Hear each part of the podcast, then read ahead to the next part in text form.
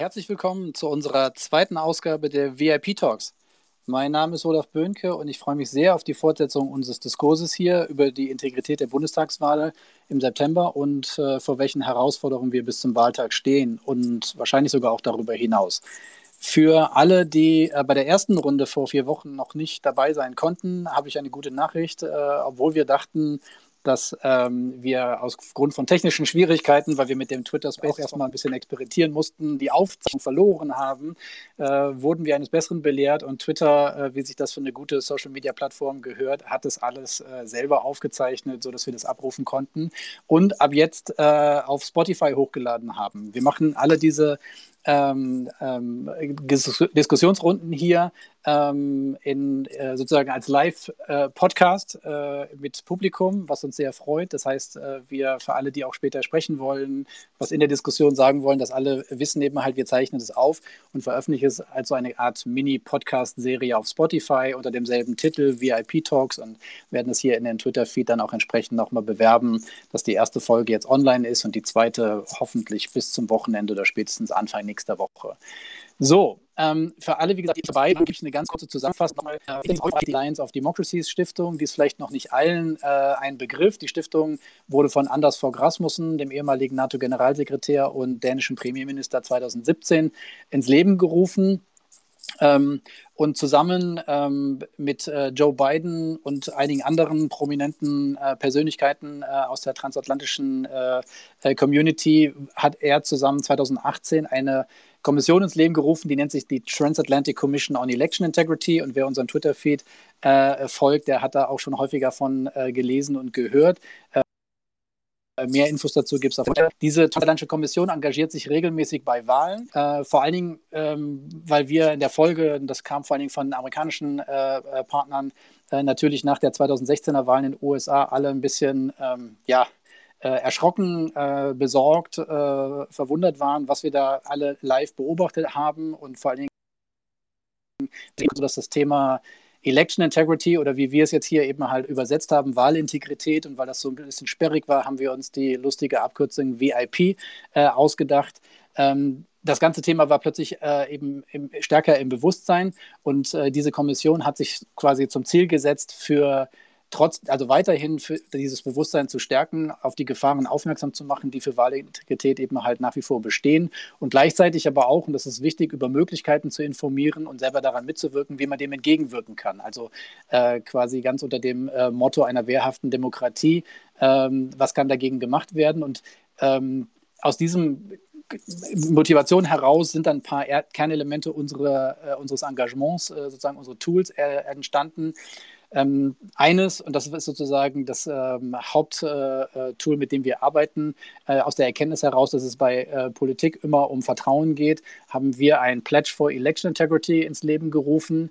Ähm, übersetzt sozusagen eine Selbstverpflichtung, die sich vor allem an ähm, Kandidatinnen und Kandidaten bei demokratischen Wahlen richtet, ähm, in Form von fünf relativ simplen, äh, die wir alle und alle gut finden ähm, und, äh, und auch unterstützen. Und wir haben uns direkt jetzt an die Bundestagsabgeordneten äh, in den vergangenen Tagen und in den kommenden auch noch äh, gerichtet, äh, gewandt, und, um sie eben halt auch einzuladen, vor ihren Wählerinnen und Wählern, vor der Öffentlichkeit im Prinzip sich zu diesen Prinzipien zu ähm, äh, sozusagen zu verpflichten und äh, damit im Prinzip selber sich ja einer gewissen Rechenschaftspflicht sozusagen zu unterstellen. So, das lange Rede, kurzer Sinn. Ähm, es ist, wie gesagt, aus diesem, ähm, äh, aus diesem Engagement heraus eine Idee äh, eben halt entstanden, weil wir wissen, es geht um Aufklärung, es geht um Informationen. Wir haben auch ein Online-Spiel äh, entwickelt, ähm, was wir hier im, im Folge auch nochmal äh, näher vorstellen werden in der ähm, Session, die sich mit äh, Nachrichtenkompetenz und sozusagen dem, was im Englischen unter Media Literacy läuft, äh, beschäftigt. Ähm, daraus entstand auch diese Idee für diese VIP, diese Wahlintegritätspartnerschaft. Wir wollen hier auf Twitter Spaces bis zur Bundestagswahl regelmäßig Interessierte einladen und dadurch eine Art Raum für Diskussion und Austausch schaffen äh, oder anbieten, in dem sich sowohl die Fachcommunity, und von der bin ich total äh, begeistert, die sich jetzt hier auch schon zahlreich zusammengefunden hat, als aber auch interessierte Wählerinnen und Wähler, also Bürger, Bürgerinnen und Bürger, so wie wir, ähm, wenn wir uns nicht mit den Themen beschäftigen würden, auch ähm, ähm, einlädt, Fragen zu stellen. Und das äh, formuliert auch gleich die Herausforderungen für dieses äh, Diskussionsformat. Es soll halt nicht nur ein Austausch unter Expertinnen und Experten sein, äh, es soll aber auch nicht äh, die Sendung mit der Maus zur Bundestagswahl und dem Thema Wahlintegrität werden. Aber alle, die äh, da beitragen wollen, äh, sind herzlich eingeladen, während der Diskussion ihre Hand zu heben, äh, sich mit einzuklinken, auch mit Fragen im Prinzip äh, die Diskussion vielleicht aus schon ein bisschen äh, ja, sich abzeichnenden Faden herauszuheben, die wir jetzt alle zum Glück in den Medien, die sich jetzt zunehmend dem Thema immer wieder dann erleben. Das ist die Herausforderung, quasi jetzt äh, das äh, Thema heute äh, der x-te Aufguss der Diskussion zu sein, die ihr auf anderen Formaten schon selber erlebt habt auf dem Panel oder eben mal zugehört habt. Eine wichtige äh, Idee kam äh, in, einer, ähm, in einem Austausch mit äh, Kolleginnen und Kollegen von der Alfred Herrhausen Gesellschaft, mit denen wir spontan eine Partnerschaft eingegangen sind, nämlich das Thema, wie gesagt, für diejenigen, die noch ein bisschen auf der Einsteigerstufe sind, äh, näher zu bringen, ein, ein Set von Infografiken zu erstellen. Wir haben ganz frisch vor gerade einer halben Stunde, weil wir, äh, wie gesagt, das hier nicht nur die Sendung live machen, sondern auch äh, das andere Engagement sehr ähm, sozusagen in, in Real-Time produzieren, eine, ein Set von von einer Infografik erstellt zum Thema, was sind Desinformationen, äh, wie verbreiten sie sich, wer steht dahinter und äh, vor allen Dingen, was wurde auch dagegen getan. Das werden wir nachher nochmal auf Twitter auch posten, da kann man sich das angucken und dann ist es natürlich, äh, freuen wir uns sehr, wenn sie weitergeleitet werden, äh, damit zumindest in dem Bereich ähm, bisschen Klarheit bei dem einen oder anderen herrscht. Ähm, die sind auf dem Niveau, dass man sie durchaus irgendwie in der eigenen Familie auch ab und zu teilen kann. Vielleicht gibt es dafür den einen oder anderen Anlass, kommen wir später nochmal zu. So, das war jetzt das äh, etwas äh, sperrige Intro. Heute soll es um Desinformation geben. Neben Cybersicherheit äh, offensichtlich eine der beiden Kernbedrohungen, wenn man so sagen will, vor den Demokratien gerade in Wahlkampfzeiten stehen. Das Thema Cybersicherheit ähm, ähm, werden wir beim nächsten Mal ähm, abarbeiten. Wir, wir wollen uns heute, wie gesagt, eben halt mit diesem Buzzword Desinformation und was steckt eigentlich dahinter beschäftigen. Und wie es im Titel der Veranstaltung eben halt auch schon anklang, ein bisschen angelehnt äh, oder festgemacht an den drei Aspekten. Was sind aktuelle Trends, die wir beobachten? Was können wir über Akteurinnen und Akteure dahinter sehen? Und welche konkreten Bedrohungen äh, sehen wir eigentlich äh, für die kommenden Bundestagswahlen. So, und dann komme ich damit zu unseren Gästen. Ich bin äh, sehr froh, dass ich heute Marie Richter, äh, Managing ähm, Editor ähm, für NewsGuard ähm, in Deutschland begrüßen darf. Und alle, die bei der letzten Sendung dabei waren oder es gehört haben, sich wundern. Äh, wir hatten beim letzten Mal schon Felix, äh, Florian äh, Messmer von NewsGuard dabei gehabt. Der hat ein bisschen uns geholfen bei der allgemeinen Einordnung von Desinformationen. Mit äh, Marie äh, tauchen wir jetzt nochmal in ein paar ähm, spezifischere äh, Themen gesondert ein. Deswegen haben wir nochmal jemand von NewsGuard eingeladen. weiterhin freue ich mich sehr, dass wir Felix Hüssmann hier haben, der vielen von euch mit Sicherheit gut bekannt ist. ein, einer der ja, besten, talentiertesten, jedenfalls lese ich seine Beiträge sehr gerne, ähm, Reporter und äh, Journalisten im deutschsprachigen Raum, wenn es um das Thema ähm, Desinformation äh, und Netzwerke geht beim Redaktionsnetzwerk Deutschland. Und wir haben ähm, jemanden, der auch häufiger jetzt in der letzten Zeit hier schon eingeladen wurde, ähm, weil er zufällig Deutsch spricht. Lutz Güllner, Leiter der strategischen Kommunikationsabteilung des Europäischen Auswärtigen Dienstes, äh, mit dem ich ein bisschen darüber reden will, welche Trends sehen wir eigentlich in Europa ähm, und ähm, welche davon übersetzen sich jetzt gerade auch irgendwie äh, oder breiten sich jetzt auch in Deutschland aus und was kann man quasi in beide Richtungen daraus lernen. So. Ich würde, ähm, wie gesagt, mit dem Thema aktuelle Trends anfangen und würde einmal die Runde tatsächlich machen und äh, Felix, Lutz und Marie bitten, ganz kurz, wirklich in zwei, drei Minuten, die, äh, die Trends sozusagen beschreiben, die ihr in Bezug auf die Bundestagswahl momentan im Netz äh, seht, wenn es um Desinformationen geht. Und vor allen Dingen auch eben halt, ist das neu, ist das äh, äh, besonders äh, sozusagen, warum, warum sozusagen haben euch diese, diese Trends, die ihr nennt, äh, besonders beschäftigt in den letzten vergangenen Tagen? Ich fange mal mit Felix an. Ja, hi. Ähm, also ganz viele Desinformationsnarrative in den vergangenen Monaten äh, beschäftigen sich natürlich mit der Corona-Pandemie und das wird vermutlich auch noch eine äh, ganze Weile so weitergehen. Das ist in der Regel nicht äh, ganz direkt mit der Bundestagswahl verbunden, aber immer wieder auch mit, äh, mit der Regierungspolitik natürlich, wenn es äh, um eine angebliche Corona-Diktatur, die die Bundesregierung eingeführt habe, geht zum Beispiel. Und so dreht sich ganz viel um die Pandemie, es geht, dreht sich ganz viel an äh, Falschmeldungen und Desinformationen ums Thema Impfen auch. Wenn wir speziell auf die Bundestagswahl oder auf Wahlen allgemein schauen, dann ähm, wird uns sicherlich in der nächsten Zeit das, äh, ja, werden uns ähm, Mythen über angeblichen Wahlbetrug weiter beschäftigen. Das hat man jetzt bei der Landtagswahl in Sachsen-Anhalt äh, schon gesehen und das ähm, wird man sicherlich auch noch vermehrt vor und während der Bundestagswahl sehen. Äh, neu ist das alles nicht. Solche Wahlbetrugsmythen gab es auch in den vergangenen Jahren schon. Es ist allerdings jetzt gerade größer geworden durch, ähm, ja, durch Wahlbetrugsmythen im US-Wahlkampf äh, während der US-Präsidentschaftswahl und auch seitdem anhaltend. Und dadurch hat ähm, ja gerade die rechte Szene und haben Verschwörungsideologinnen und Verschwörungsideologen in Deutschland ähm, ja einiges an Futter für, äh, für solche, solche Erzählungen bekommen. Super, dann nehme ich das Stichwort US-Wahl doch gleich auf und gebe den Ball weiter an Marie, weil ich weiß, dass ihr NewsGuard äh, mit einem großen Team in den USA euch dem Thema, äh, welche äh, sozusagen Trends es in den USA gegeben hat, gerade Verschwörungstheorien eben halt viel gewidmet habt. Was ist das, was du jetzt sozusagen in Deutschland gerade beobachtest? Ja, das hast du schon ganz richtig gesagt. Also vielleicht kurz als Hintergrund. Ähm, wir bei NewsGuard immer wenn es zu Wahlen in großen Ländern kommt, äh, veröffentlichen sogenannte Election Misinformation Checkers. Das haben wir auch letztes Jahr für die USA gemacht. Da ging es darum, alle Mythen, die rund um die Wahl kursieren, zu katalogisieren und eben auch, weil das ist unsere Expertise bei NewsGuard, ähm, die Verbreiter dahinter. Also wir konzentrieren uns vor allem auf die Webseiten, die diese Mythen verbreiten ähm, und wie es um die Glaubwürdigkeit und Transparenz dieser Webseiten steht. Und in Deutschland ähm, wird ein solcher Tracker nächste Woche veröffentlicht. Das kündige ich jetzt hier schon mal in kleiner Runde an. Das ist noch nicht eigentlich öffentlich, aber das wird yeah, sehr exklusiv auf den VIP-Talks verkündet. genau, ähm, Insider Knowledge.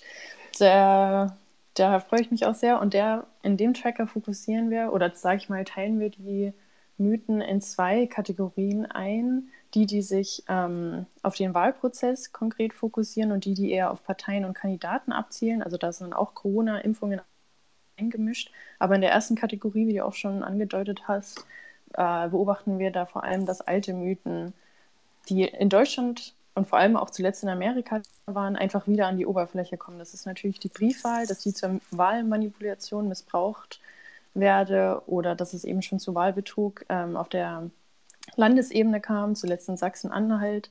Da fand ich besonders krass, wie auf Twitter Fotos der US-Wahlen verbreitet wurden, um zu behaupten, dass auch hier in Deutschland Stimmen verfälscht wurden oder Wahlbeobachter nicht in den Raum gelassen wurden. Ähm, also die direkte Verbindung zwischen der Missinformation über die US-Wahlen zu auch hier in Deutschland. Und dann in der zweiten Kategorie, das kann ich vielleicht noch kurz sagen, da das wurde auch schon in den Medien viel berichtet. Also da sehen wir vor allem, dass eben die Grüne Partei und Annalena Baerbock ähm, doppelt so oft von Falschinformationen betroffen sind als andere Parteien. Ähm, was aber auch, ich meine, die Grüne Partei wurde schon häufiger länger als äh, die Verbotspartei dargestellt, ähm, einfach aufgrund der Themen, für die sie sich einsetzt. Also das ist auch nichts Neues, aber die, äh, sag ich mal, die Reichweite, die diese Artikel jetzt erreichen, die Methode, mit der diese Falschinformationen ähm, in den sozialen Medien ausgestrahlt werden, ist schon neu. Okay, und ist ja ein gutes Stichwort. Wir haben ja gerade heute erst wieder äh, genau eine sozusagen dieserartigen äh, Narrative, die da jetzt eben halt verbreitet werden oder sozusagen Meldungen gesehen äh, über, über die Plagiatsvorwürfe gegenüber Annalena Baerbock und ihrem Buch. Ähm, so mhm. kommen wir bestimmt gleich nochmal äh, gesondert drüber und ich weiß, dass, oder ich sehe auch, dass einige im Publikum sind sozusagen sozusagen, die dazu äh, einiges schon haben. Jetzt, äh, dich ähm, sozusagen auf einen Punkt äh, ansprechen, auf den du dich bestimmt schon gefreut hast, und zwar äh, der Bericht, der es aus eurem Hause quasi hoch in die Schlagzeilen in Deutschland gebracht hat, die 700 äh, äh, eure Stratcom-Einheit ähm, aus Russland ähm, mit sozusagen Bezug auf den deutschen Markt irgendwie seit 2015 veröffentlicht hat. Ähm, ist sozusagen, ist für euch, ähm, was du in Europa siehst, Deutschland tatsächlich sozusagen das Hauptziel, gerade russischer Propaganda, weil es auch in den, sozusagen in den nächsten Minuten so ein bisschen um die Frage gehen soll, das ist die Überleitung quasi schon, wer sind die Akteure dahinter? Und wir haben eben halt inländische und eben auch stark ausländische und das Ganze hat ja 2016 auch sozusagen mit dem Vorwurf, die Russen haben die amerikanische Wahl gehackt, äh, äh, begonnen. Aber sozusagen, wie stellt sich das aus eurer Sicht jetzt des Auswärtigen Dienstes in Europa äh, in Brüssel dar? Ja, danke, äh, Olaf.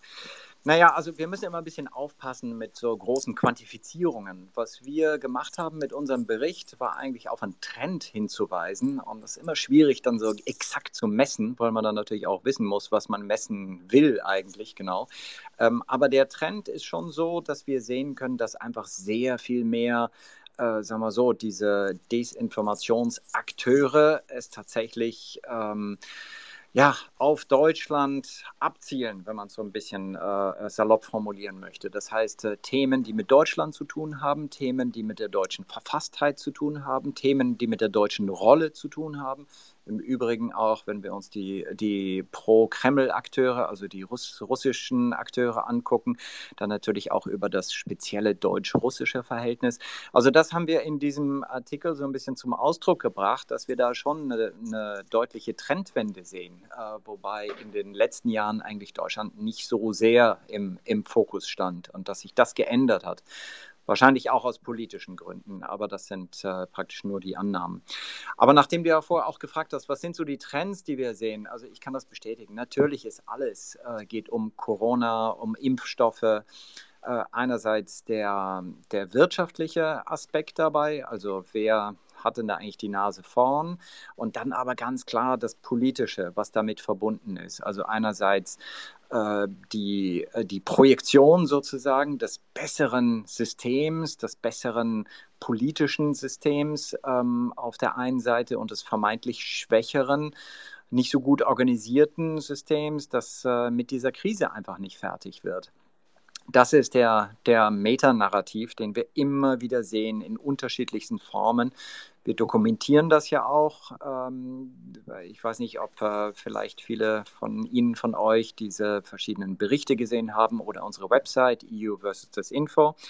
Und äh, wovon wir halt ausgehen, ist, dass es gar nicht so sehr der Einzelfall ist, das jetzt so problematisch ist. Also was da ein einzelner Akteur oder ein einzelnes Outlet macht, sondern dass wir halt diese Muster sehr deutlich sehen, dass wir dieses Systemische sehr gut sehen.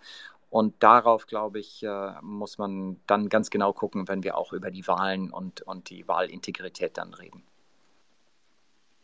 Das ist ein super Stichwort ähm, und ich würde dem, die Frage sozusagen auch nochmal kurz an, an Felix und Marie ähm, ähm, zurückstellen oder zurückgeben, so ob ihr das ähnlich seht. Wir hatten auch in der ersten Sitzung, hat Tyson Barker von der Deutschen Gesellschaft für Auswärtige Politik auch diese ähm, sozusagen Conclusio gefasst, eben halt, dass er sagt, okay, es geht am Ende eben halt vor allen Dingen darum, dass äh, äh, permanent quasi durch das sozusagen dieses permanente, dieses Grundrauschen im Prinzip, was kreiert wird, äh, einfach eine, eine Unterminierung von Demokratie, der Glaubwürdigkeit in die Institutionen und dergleichen, äh, das ist das eigentliche Ziel und es geht nicht eben halt so sehr um quasi die Frage, ob Kandidat A oder B am Ende irgendwie im Parlament sitzt. Würdet ihr das ähm, für die Hörer, auf die ihr schaut, Marie und Felix, auch so sehen? Vielleicht äh, ähm, Marie zuerst und dann, dann Felix. Oh, mein Internet war gerade weg, aber ich glaube, du hast mich eingeladen, zuerst also, kurz was, drauf was sind die Motivationen? Kann ich auch ähm, bleiben, äh, Marie, aus dem, was ihr beobachtet? Also, ge genau, also vielleicht vorab, also in unserem,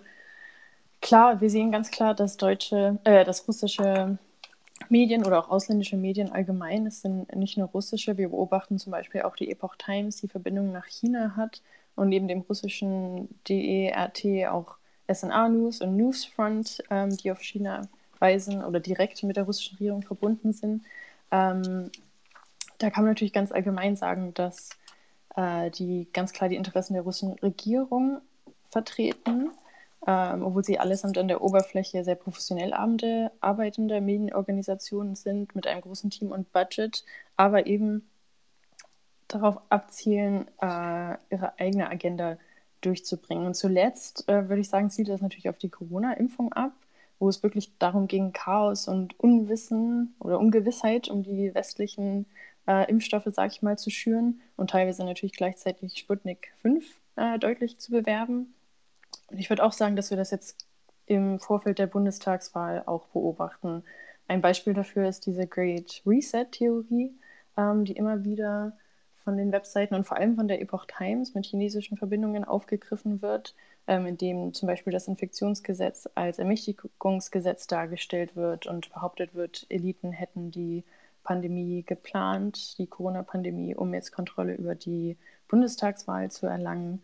Ähm, also das zielt dann auch nicht unbedingt auf eine Partei, auf eine spezielle Partei ab, sondern einfach den kompletten Prozess zu diskreditieren. Ähm, genau. Bei RT hm. sehe ich schon eher dann den Hang, äh, eine Partei ähm, anzugreifen. Also da habe ich bisher eher äh, beobachtet, dass die Grünen und auch Baerbock speziell äh, schlechter dargestellt werden in den Artikeln. Das hat ja auch sogar die Bundesregierung vor kurzem in einem internen Bericht beobachtet und vor der Propagandakampagne dagegen die Grünen gewarnt. Und auch wir sehen immer wieder, dass zuletzt zum Beispiel Baerbocks Lebenslauf als so authentisch wie die Hitler-Tagebücher beschrieben wurde. Ähm, da sehe ich dann schon eher die Tendenz zu einer gezielten Propagandakampagne. Hm. Felix, du schaust ja vor allen Dingen auch auf inländische Netzwerke. Die Motivationslage scheint sich da zu über, lagern. Ähm, siehst du, hast du auch in deinen Recherchen schon sozusagen konkrete Ansätze dafür gefunden, dass es auch hier zu Kooperationen kommt? Ähm, eine Frage und die vielleicht die davor Frage, ich äh, äh, schieße schon übers Ziel hinaus, äh, wäre tatsächlich auch die Motivationslage, das demokratische System quasi grundsätzlich in Frage zu stellen. Ist das auch die Hauptmotivation jetzt von, von rechtspopulistisch, rechtsradikalen Netzwerken, die vielfach in der, sozusagen der inländischen Desinformationskampagnen stecken? Ähm, oder geht das noch darüber hinaus? Also ich glaube, wir müssen da äh, auch sorgfältig differenzieren, sowohl was inländische als auch was ausländische Akteure angeht. Also ich meine, klar haben wir auf der einen Seite RT oder auch äh, SNA News als russische staatliche Akteure, die klar eine staatliche, äh, russische staatliche Agenda auch unterstützen, äh, mal mehr, mal weniger deutlich. Ähm, die Epoch Times wurde äh, schon genannt. Da handelt es sich ja eben nicht um ein äh, Medium mit Verbindung zur chinesischen Regierung, sondern um ein, äh, ja, ein Medium, das der chinesischen Regierung sehr kritisch gegenübersteht steht, dass er der ähm, von der chinesischen Regierung unterdrückten Falun Gong-Bewegung nahesteht, sich aber in den USA und auch in Deutschland immer mehr zu einem der Leitmedien der ähm, rechten äh, und verschwörungsideologischen Szene entwickelt hat. Und dann haben wir eben deutsche politische Akteure auf der parlamentarischen Ebene, die AfD, diverse rechte, rechtsextreme ähm, Gruppierungen und Personen und gerade im letzten Jahr ein sehr breites äh, und bunt wirkendes Feld ähm, verschiedener ähm, ja, Verschwörungsideologen, ähm, die wir ja auch in den Corona-Protestbewegungen gesehen haben. Und die Narrative, die da verbreitet werden, überschneiden sich ganz häufig. Die Verschwörungserzählungen sind häufig dieselben, ähm, die äh, Falschbehauptungen oder die mit einem klaren, einseitigen Spin versehenen Behauptungen zur Corona-Politik, zu Impfungen zum Beispiel überschneiden sich. Da werden, da werden, ja, werden Behauptungen und werden Narrative, die ähm, hauptsächlich von, äh, ja, von rechten äh, Akteuren in Deutschland, von Verschwörungsideologen in Deutschland verbreitet werden, werden zum Beispiel von RT aufgegriffen und ähm, amplifiziert. Ähm, das passiert genauso auch durch die, die Epoch Times, die aber mittlerweile ja auch einfach ähm, relativ fest verankert in äh, deutschen äh, rechten und verschwörungsideologischen Bewegungen ist. Ähm, und die, ja, so unterscheiden sich dann sicherlich auch die, auch die Motive dahinter. Also einige der deutschen ähm, äh, Verbreiterinnen und Verbreiter äh, von Falschmeldungen, von Desinformationen, von Verschwörungsideologien haben natürlich eine ganz, eine ganz klare politische äh, Agenda, wollen zum Beispiel die AfD äh, pushen, ähm, agieren gegen die Bundesregierung ähm, haben ganz klare politische Ziele. Und wenn wir auf RT äh, zum Beispiel gucken, also auf staatliche russische Medien schauen, dann ist es da oft nicht, nicht, ganz, so, nicht ganz so klar, welches politische Ziel direkt dahinter steckt. Aber ähm, allgemein würde ich sagen, kann man schon sagen, es geht darum, Zwietracht zu sehen, es geht darum, ähm, Unsicherheit zu sehen, Unsicherheit in äh, in, auch in den demokratischen Prozess, in äh, das demokratische Agieren auch in der Corona-Pandemie und äh, allgemein ja, ja zu stören, auch den demokratischen Prozess äh, gewissermaßen zu stören. Mhm. Ähm, wenn wir, wenn wir über Ver die äh, ähm, Verbreitungswege von Desinformationen sprechen, sozusagen als einen neuen Themenkomplex, so, dann haben wir natürlich alle seit Jahren Facebook quasi ähm, als einen der Haupt, äh, eine der sozusagen Hauptplattformen irgendwie, wo Desinformationen weitergegeben werden, ähm, im Blick. Äh, äh, Twitter ist sozusagen ähnlichen Vorwürfen ähm, äh, ausgesetzt äh, und, und äh, auf anderen Plattformen geht es weiter, YouTube und sowas, ich muss jetzt nicht alle, alle nennen. Ähm, was, was beobachtet ihr da? Was ist sozusagen der aktuelle Stand 2021? Wo seht ihr äh, alle drei die sozusagen die äh, gravierendsten ähm, sozusagen äh, Orte äh, im Netz, wo, wo Verschwörungserzählungen und, und äh, Desinformationen weitergeleitet werden. Sind es nach wie vor die, die Social-Media-Plattformen oder gibt es da auch Trends quasi, die, die heute 2021 anders sind als 2016? Vielleicht Felix, du nochmal? Ja, ich würde sagen, sowohl als auch. Also äh, klar, es verlagert sich, äh, es hat sich viel verlagert von den großen Plattformen ähm, gerade hin zu Telegram als ähm, Messenger-Dienst und mittlerweile auch ja, einer Social-Media-Plattform gewissermaßen, die ähm, so gut wie gar nicht äh, reguliert ist. Ähm, da wandert viel hinab, auch weil Akteurinnen und Akteure auf den großen Plattformen ähm, zum Teil gesperrt wurden.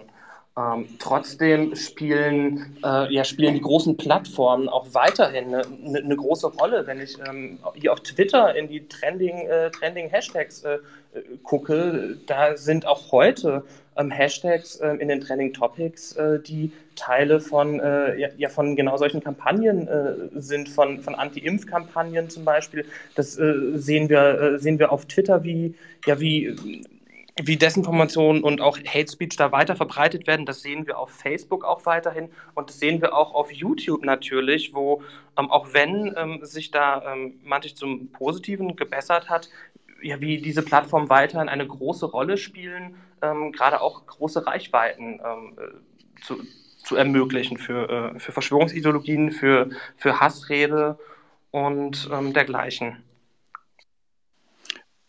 Danke. Marie, wie ist, wie ist das bei euch? Auf welchen Plattformen schaut ihr euch um? Sind das jetzt auch die klassischen oder geht ihr darüber hinaus?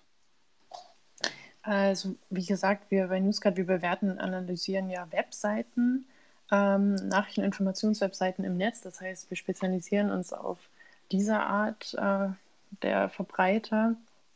Äh, wir beobachten aber auch gleichzeitig natürlich die Social-Media-Accounts, die mit diesen Webseiten verbunden sind. Und vor allen Dingen Facebook und Twitter.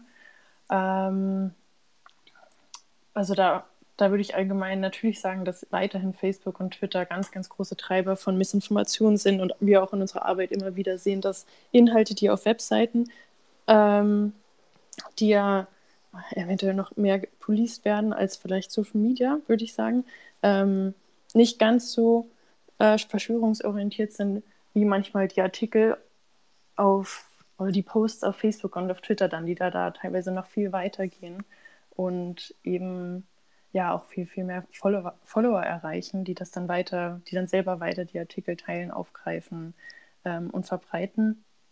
Telegram äh, ist bei uns natürlich auch schon oft aufgetaucht. Also da sehen wir auch, dass immer mehr unserer Webseiten jetzt auch oder der Webseiten, ähm, als Desinfo-Webseiten klassifiziert haben, ähm, auf Telegram umschwingen und dort weiter ihre Reichweite vergrößern. Ähm, das beobachten wir natürlich auch und das ist natürlich äh, besorgniserregend, da dort einfach komplett Transparenz fehlt. Ähm, ja, da man dort, da dort un, ungeachtet ganz viele falsche Aussagen weiterverbreitet werden können. Danke. Lutz, ähm, wo, sozusagen in welche, welche äh, äh, Gremien oder welche Plattformen schaut ihr äh, auf europäischer Seite? Seid ihr da vor allem auch auf den, auf den Seiten von, von RT und anderen, so eher, so eher auf den staatlichen Akteuren oder auch guckt ihr auch in die Netzwerke? Ja, also ich wollte noch mal ganz kurz, äh, bevor ich deine Frage beantworte, noch mal kurz zurückkommen auf was Felix gesagt hat, weil das äh, war so fast so ein Halbsatz, der unglaublich wichtig ist.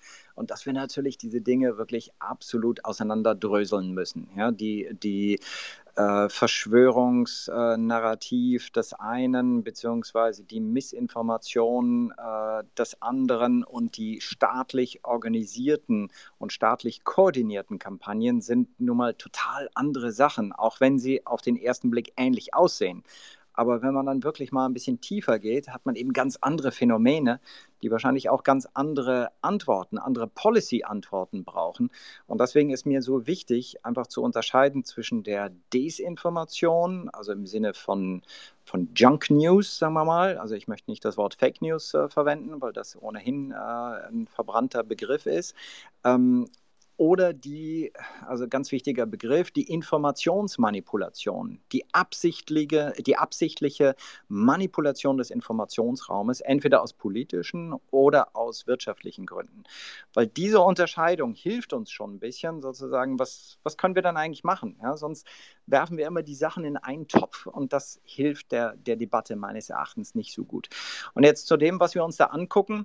Also ich arbeite ja für den Auswärtigen, den Europäischen Auswärtigen Dienst. Das heißt, unser Mandat ist natürlich nach außen gerichtet. Äh, wir machen also kein Medienmonitoring irgendwie im Inneren in der EU, sondern wir schauen uns sozusagen an, was machen externe Akteure, wo ist die, die Produktion sozusagen, also das Upstream, ähm, schauen uns natürlich einschlägige ähm, Outlets auch an, wie Russia Today, wie äh, Sputnik, wie Newsfront, Southfront und so weiter und so fort. Es gibt ja so ein ganzes Biotop sozusagen und versuchen aus diesem ja, ich sage nicht unbedingt Monitoring, aber aus dieser Beobachtung, aus diesem, aus diesem genau Hingucken, einfach gewisse Muster herauszusehen. Also welche Narrative werden da gespielt, äh, zu welchem Zeitpunkt werden da Dinge auch gesetzt? Wie koordiniert sind die?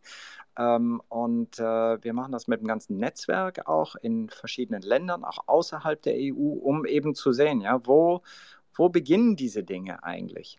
Und darin kann man dann ganz gut ableiten, nicht so sehr nur, welche Narrative sozusagen problematisch sind, weil das natürlich ein sehr, sehr, äh, ja, sehr, sehr schwieriger Grad ist, den wir da gehen müssen, weil wir ja nicht den Inhalt sozusagen nach gut und böse, nach gut und schlecht oder nach genehm und ungenehm beurteilen können, sondern wir müssen ja sehen, wer versucht da Einfluss zu nehmen, wer versucht da zu manipulieren.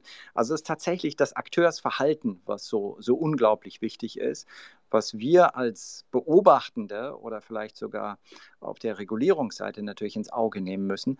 Gleichwohl natürlich beim bei der Endkonsumentin, beim Endkonsumenten natürlich am Ende ähm, der Inhalt ankommt. Das ist ganz klar.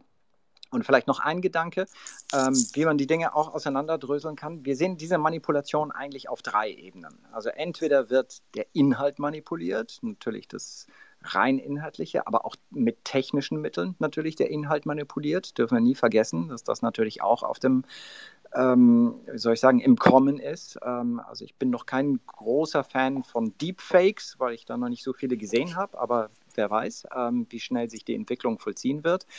Das zweite ist die Manipulation von der Reichweite, einfach diese künstliche Amplifikation, diese künstliche Verstärkung, die gewisse Konversationen einfach viel größer erscheinen lässt, als sie in echt sind. Äh, das ist auch ein Problem.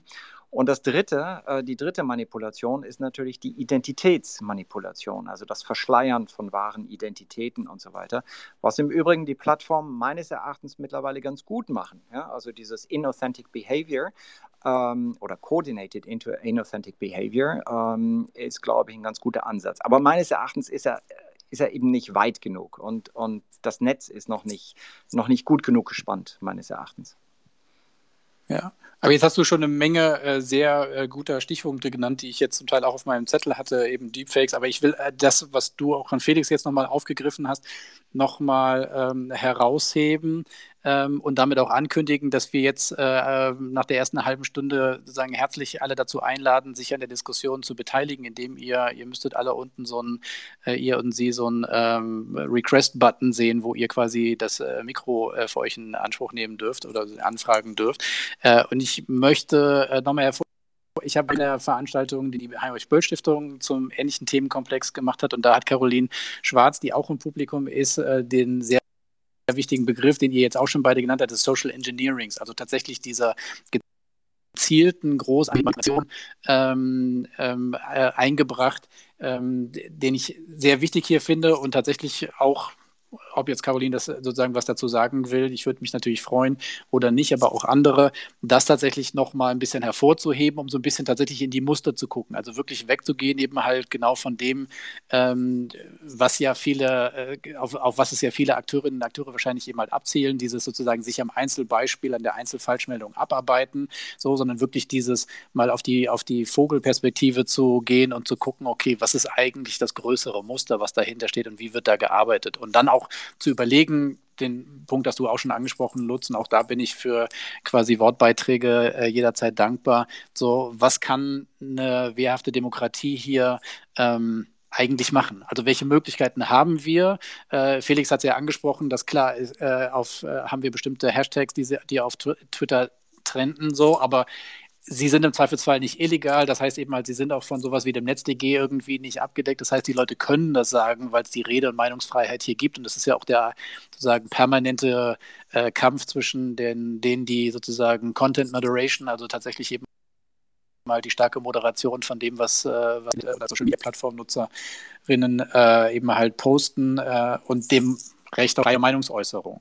So, und von daher, wie gesagt, würde ich mich freuen, wenn wir mit der Diskussion ein bisschen in diese Richtung gehen, um tatsächlich zu gucken, okay, was ist das größere Bild, was wir hinter Desinformationen sehen? Und ich sehe, dass Caroline äh, meiner Einladung gefolgt ist. Du hast das Wort. Kannst du noch mal kurz sagen, worauf, duze jetzt einfach, aber ähm, worauf die Frage abzielte. Also es ging um Social Engineering. Ja, ja, genau. Genau, es ging um Social Engineering und du hast bei dem, bei dem Seminar letztens der, der Böll-Stiftung eben halt diesen Punkt besonders nochmal hervorgehoben, um nochmal klarzumachen, okay, Leute, lasst euch nicht sozusagen ablenken von diesen Einzeldingern, sondern ihr müsst sozusagen sehen, mit welchen Methoden und Strategien gearbeitet wird. Und ich fand, mhm. das hat mich sehr überzeugt und ich würde dich sozusagen einladen, das nochmal ein bisschen mit der Gruppe sozusagen auszuführen, was da die, die Beobachtungen sind, die du machst und die Überlegungen eben halt, ähm, die du dazu für dich angestellt hast. Also ich glaube, Social Engineering ist inzwischen zu einem Mittel geworden, zu dem verschiedene Akteure greifen. Das heißt, ähm, Leute, die irgendwo anrufen, sich als jemand ausgeben, der sie nicht sind, um an Informationen zu kommen. Das äh, ist mir selbst schon passiert und das auch nicht gerade gestern, sondern tatsächlich schon vor vier Jahren. Ähm, aber das passiert immer wieder, dass zum Beispiel ähm, politische Aktivisten, Re rechte Aktivisten eben versuchen, an Daten zu kommen oder an bestimmte Aussagen zu kommen, um diese Gespräche dann zu veröffentlichen oder auch um zu doxen zum Beispiel.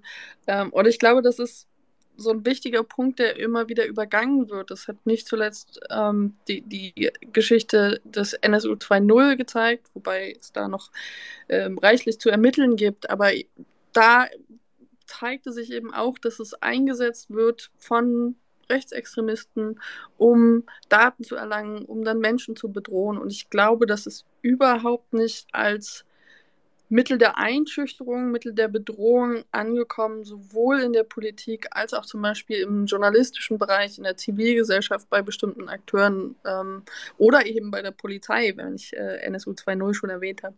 Also das finde ich wichtig und das ist auch relativ wenig besprochen ähm, und es gibt sehr, sehr viele Beispiele eigentlich dafür. Okay, danke. Ähm, Jetzt haben wir alle auch gesehen, ähm, genau wie du es jetzt gerade beschrieben hast, quasi für bestimmte ähm, äh, zivilgesellschaftliche Bereiche, wo Aktivisten eben halt sehr stark quasi in den Vordergrund treten und sozusagen da angegangen wird. Auf einer großen politischen Ebene haben wir in den USA gesehen, wie schnell sich quasi virtuelle Gewalt in äh, physische Gewalt übersetzen kann, am Beispiel der Erstürmung des Kapitols äh, im, am 6. Januar. Ähm, offene Frage sozusagen an alle, sowohl jetzt äh, die äh, äh, drei eingeladenen Sprecher als aber auch, wie gesagt, alle, die im Zuschauerraum sind. Welche Tendenzen beobachtet ihr oder Sie da in Bezug auf die Bundestagswahlen? Also sehen wir ähnliche Narrative. Wir haben ja sozusagen einen kleinen Reichstagssturm auch schon äh, im vergangenen Jahr gesehen nach der Querdenker-Demonstration. Ist ähnliche sozusagen ähm, aus diesen Netzwerken auch für, für Deutschland denkbar? Äh, gibt es dafür Anzeichen oder ist das eher sozusagen, sind wir noch nicht auf dem Level? Zum Glück kann man sagen. Naja, also ich glaube, auf dem, auf dem Level, wo ein so großer, koordinierter äh, Mob ein Parlamentsgebäude stürmt, ähm, mehr oder weniger unterstützt äh, durch den Präsidenten in den USA, ähm, auf dem Level sind wir, äh, sind wir vermutlich nicht. Ähm, aber wenn wir uns äh, Impfgegner äh, und Corona-Leugner äh, anschauen und uns die Radikalisierung anschauen, die da seit dem vergangenen Jahr auch zu beobachten ist, dann können wir ganz klar sehen, dass da Menschen dabei sind, die ähm, gewillt sind, Gewalt anzuwenden. Äh, man äh, kann das äh, zum Beispiel, wenn man sich auf Telegram ähm, da ähm, ja die, äh, die, die, Debatten anschaut, kann man das beobachten, was für eine gewaltvolle Sprache dort verwendet wird. Ähm, es gab ja, äh, es gab auf äh, Corona-Leugner-Demonstrationen immer wieder Angriffe auf Journalistinnen und Journalisten, auf die Polizei. Es gab ähm, Angriffe auf Impfzentren und auf Testzentren. Und äh, ich kann mir sehr gut vorstellen, dass es äh, da in Deutschland gerade in diesem Kontext, im Kontext der Pandemie, aber auch in anderen Kontexten durchaus zu Gewalttaten kommen kann, die eben durch ähm, solche Verschwörungserzählungen und ähm, ja durch solche Narrative ähm, bestärkt werden, zumindest. Und ähm, also gerade wenn wir auf die auf Gewalt und schauen, die durch, äh, durch Verschwörungsideologien ähm, auch motiviert ist, ähm, da sollten wir alle ähm, nicht äh, den äh, Anschlag von Hanau und auch den Anschlag von Halle äh, vergessen. Mhm. So, jetzt hat sich Patrick gemeldet. Vielleicht stellst du dich kurz vor und genau, bringst einen Kommentar oder eine Frage. Ja, guten Abend. Ähm, also Nachname halte ich jetzt mal raus. Ich bin der Soldat, der 2019 in der Presse war wegen dem Thema Rechtsextremismus bei der Bundeswehr. Mir geht es tatsächlich darum, aus meiner persönlichen Erfahrung habe ich da gewisse Einblicke. Mich würde jetzt die Fachexpertise interessieren, welchen Einfluss beispielsweise auch äh, Medien wie das Kompaktmagazin beispielsweise haben, die ja auch im, ähm, ja, ich sag mal, im dienstlichen Betrieb teilweise als äh, Publikationen über die Verteilung der Medien quasi auch bezogen werden und durchaus ja auch im Interesse der AfD mit äh, Bezügen zu anderen Akteuren quasi ähm, auch eine gewisse Mal Wahlbeeinflussung vornehmen. Ob da das Plenum in Form der Sprecher quasi vor allem, äh, ob es da Erfahrungswerte gibt, die äh, man quasi auch wirklich mal für sich selber nachvollziehen kann. Äh, Caroline, nicht, der Einfluss von Kompakt? Also der Einfluss von Kompaktmagazin ist in dieser äh, Szene sicherlich äh, sehr groß. Ähm, das ähm, hat man den, im vergangenen Jahr ähm, immer wieder gesehen. Ähm, das, das, Magazin ähm, hat zu, immer wieder auch zu Corona-Leugner-Demonstrationen mobilisiert. Ähm, das Magazin setzt Themen. Das Magazin rückt vor allem auch in unliebsame Menschen, politische Gegnerinnen und Gegner ähm, in den Fokus, ähm, macht sie zur Zielscheibe von Bedrohungen und ist eines, ja, eines der, ähm, ich würde sagen, wichtigsten äh, Medien ähm, in dieser Szene aus äh, rechtsextremen äh, Verschwörungsideologinnen und Verschwörungsideologen und da durchaus, durchaus einflussreich, wie gesagt, gerade wenn es auch darum geht, ähm, Feindbilder zu markieren. Und da würde ich definitiv auch, eine, auch große Gefahren drin sehen.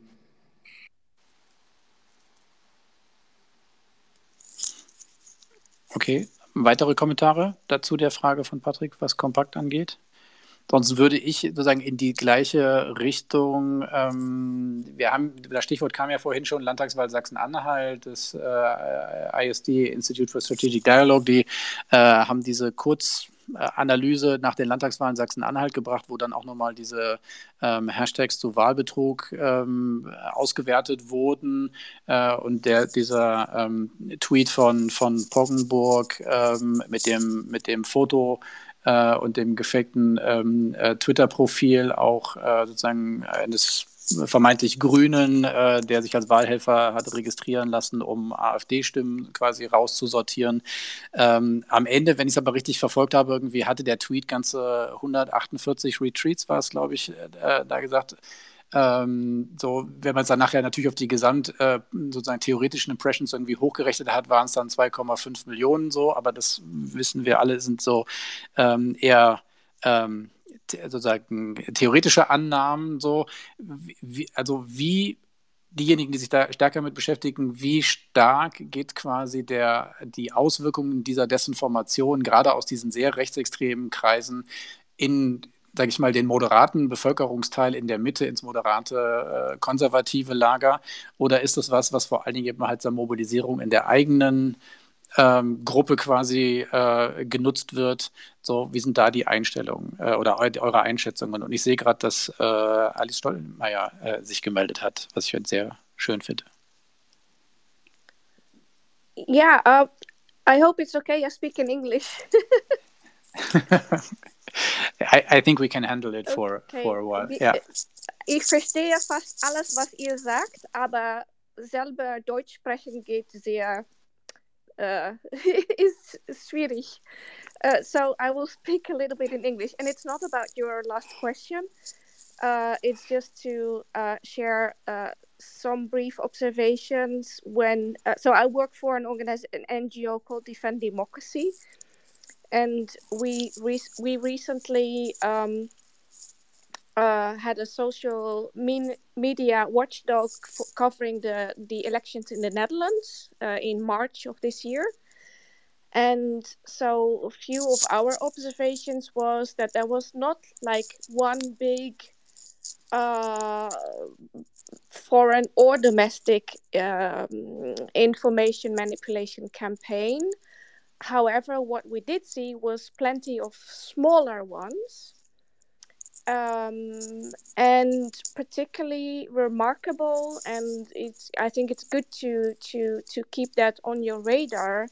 Is we saw many uh, so-called false flag operations um, so, for example, smaller Twitter accounts that were pretending to be um, uh, uh, um, a progressive uh, politician. Um, but in fact were fake identities and and they would post um, polarizing content. And then everyone would say oh this you know this um, progressive party look at what they are doing. They, it, this is outrageous. And so even though the, the accounts were small because they had such polarizing content they did sometimes were able to gather a lot of engagement. Similarly another example of a false flag information um, operation was um, uh, there was even a telegram group created pretending to be again a progressive political party. Um, but this was actually run by right-wing extremists uh, because once they had enough of their game um, you know they even changed the the content was like extremely right wing. Uh, you know, they even had Nazi symbols and whatnot. So that's that's just a few of the things we saw. And um, yeah, if you want to know more, just visit our website. We have like an overview of everything we found, and it might be useful. Um, sehr, sehr. Vielen, vielen Dank, Alice, auf jeden Fall, weil ähm, ich weiß, dass Felix auch, ohne dass er, glaube ich, ins Detail gehen will, genau auch eben halt zu der Fragestellung ähm, und andere hier ähm, arbeiten. Also tatsächlich die Frage auch, ob wir diese Art von ähm, sozusagen Genau, also äh, gefälschten Profilen, mit denen agiert wird und die vor allen Dingen auch über einen längeren Zeitraum in den unterschiedlichen Plattformen aufgebaut werden. Ähm, ob wir das in diesem Bundestagswahlkampf jetzt auch schon beobachten und ob das sozusagen eine Tendenz ist, eben halt, die wir in den nächsten Wochen äh, verstärkt sehen dürften, äh, dass dort tatsächlich mit gefälschten Identitäten, Lutz hat das ja vorhin auch schon angesprochen, dass das tatsächlich einer der neuen Trends ist, äh, die sich erst in den letzten weiß ich nicht, äh, Monaten ähm, haben als Teil eben halt der, der Taktik. Ähm. Olaf, Olaf, darf ich auch nochmal gleich äh, reinkommen? Lucia noch. Ja. Ähm, zwei Punkte. Also das eine, was Alice gerade gesagt hat, diese Erfahrung aus, dem, äh, aus, dem, aus den holländischen Wahlen oder aus den Wahlen in den Niederlanden, ähm, wo wirklich eine breite Koalition auch gegründet wurde aus NGOs, aus äh, Civil Society Organizations, mit der Regierung, mit Industry und so weiter, ist, glaube ich, ein ganz, ganz spannendes äh, Modell, ja, das wir uns auch ganz genau für die, für die Bundestagswahl und für auch folgende Wahlen angucken sollten. Und Alice und ich haben da schon oft drüber gesprochen, aber ich glaube, das äh, sollten wir vielleicht gleich nochmal ein bisschen besprechen. Das zweite ist ähm, vielleicht ein Trend, den wir noch nicht so besprochen haben, der uns nämlich große Sorgen macht und der in all das äh, so ein bisschen den, den, ja, so ein bisschen Fragezeichen aufwirft, was wir hier besprochen haben, ist nämlich so eine Tendenz zur Pseudo-Authentizität. Ja? Das heißt, es werden Dinge aufgebaut, die man kaum noch unterscheiden kann von, von authentischen ähm, Quellen, von authentischen Personen.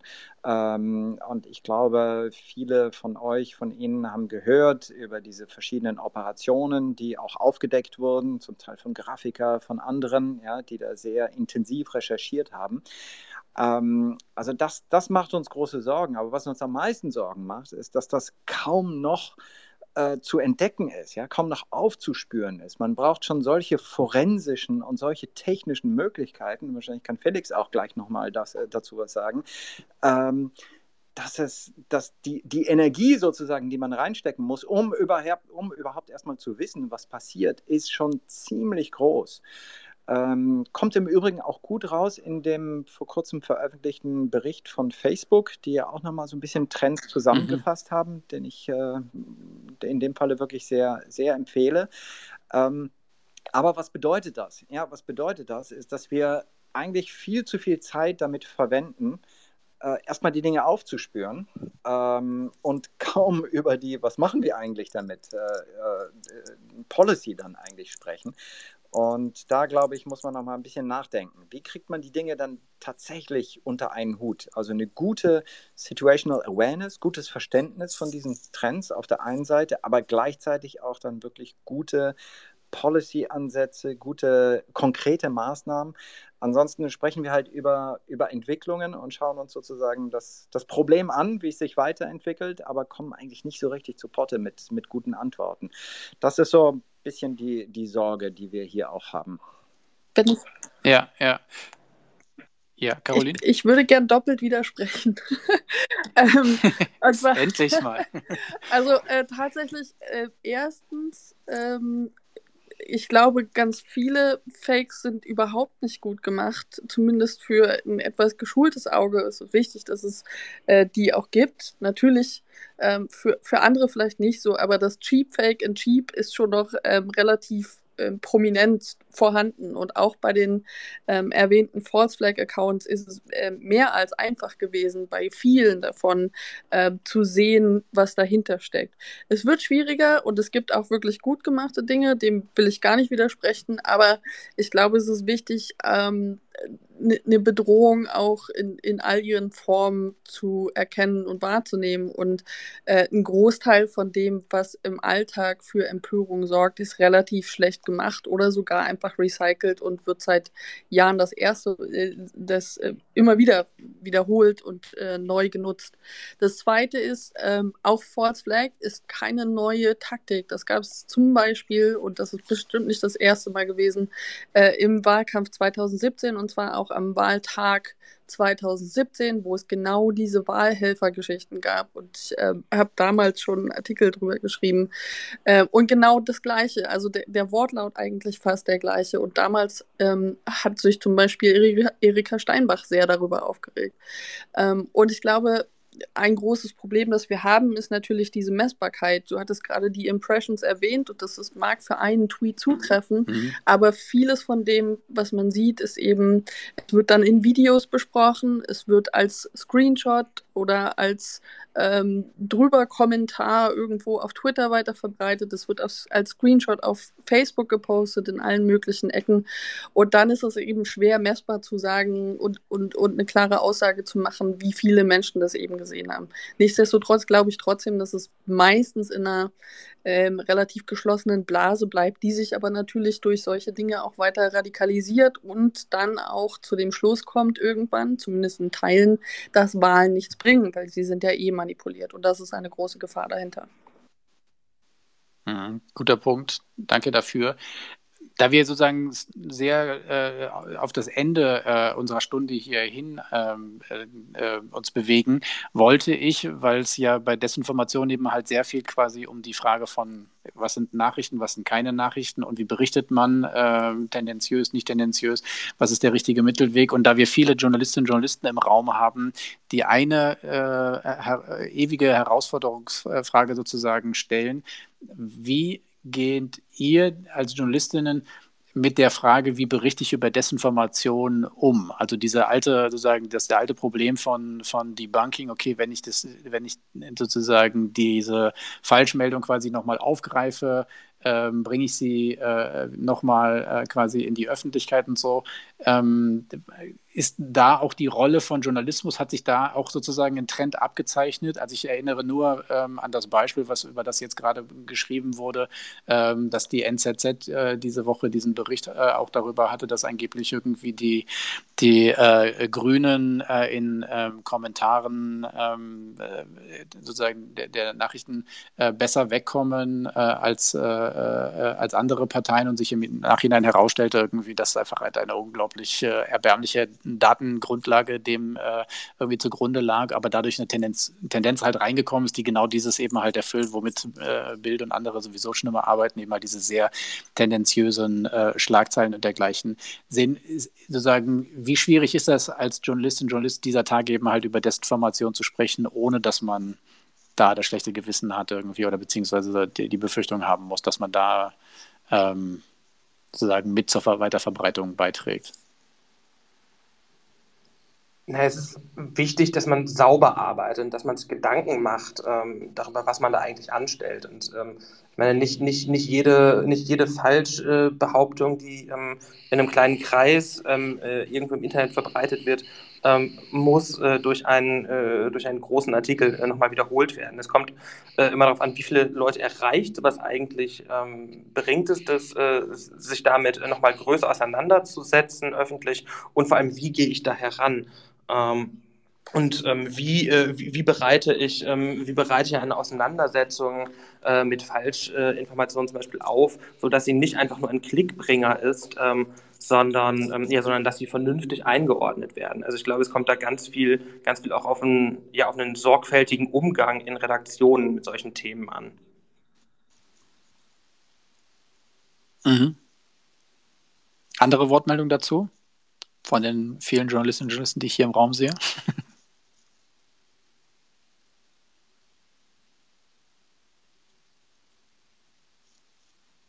Das scheint nicht der Fall zu sein.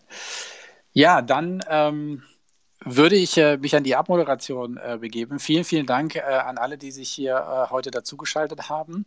Äh, wie schon eingangs erwähnt, ähm, werden wir dieses äh, Format bis zu den Bundestagswahlen und ein bisschen darüber hinaus ähm, äh, fortsetzen in unregelmäßigen Abständen, wahrscheinlich mit einer Tendenz zum Wahltag hin in eher kürzere Frequenzen einzusteigen. Themen, die in den nächsten Sessions noch drankommen sollen, ist auf jeden Fall der große Komplex eben halt zu Cybersicherheit. Wo stehen wir da? wir haben ja gerade auch heute erst wieder, ähm, Felix hat darüber berichtet, äh, die, äh, die große Meldung gehabt, eben halt, dass es angeblich einen großen angelegten ähm, Hack auf äh, Institutionen und, und, Kommunen und dergleichen gegeben hat, den das äh, zuständige Bundesamt für Sicherheit und Informations Entschuldigung, Politik aber dann äh, gleich wieder dementiert hat. Aber das ist natürlich eine der großen Fragen, die im Raum stehen. Äh, werden wir da den großen Cyberhack sehen oder nicht? Oder auch auf kleiner Ebene, was da passiert?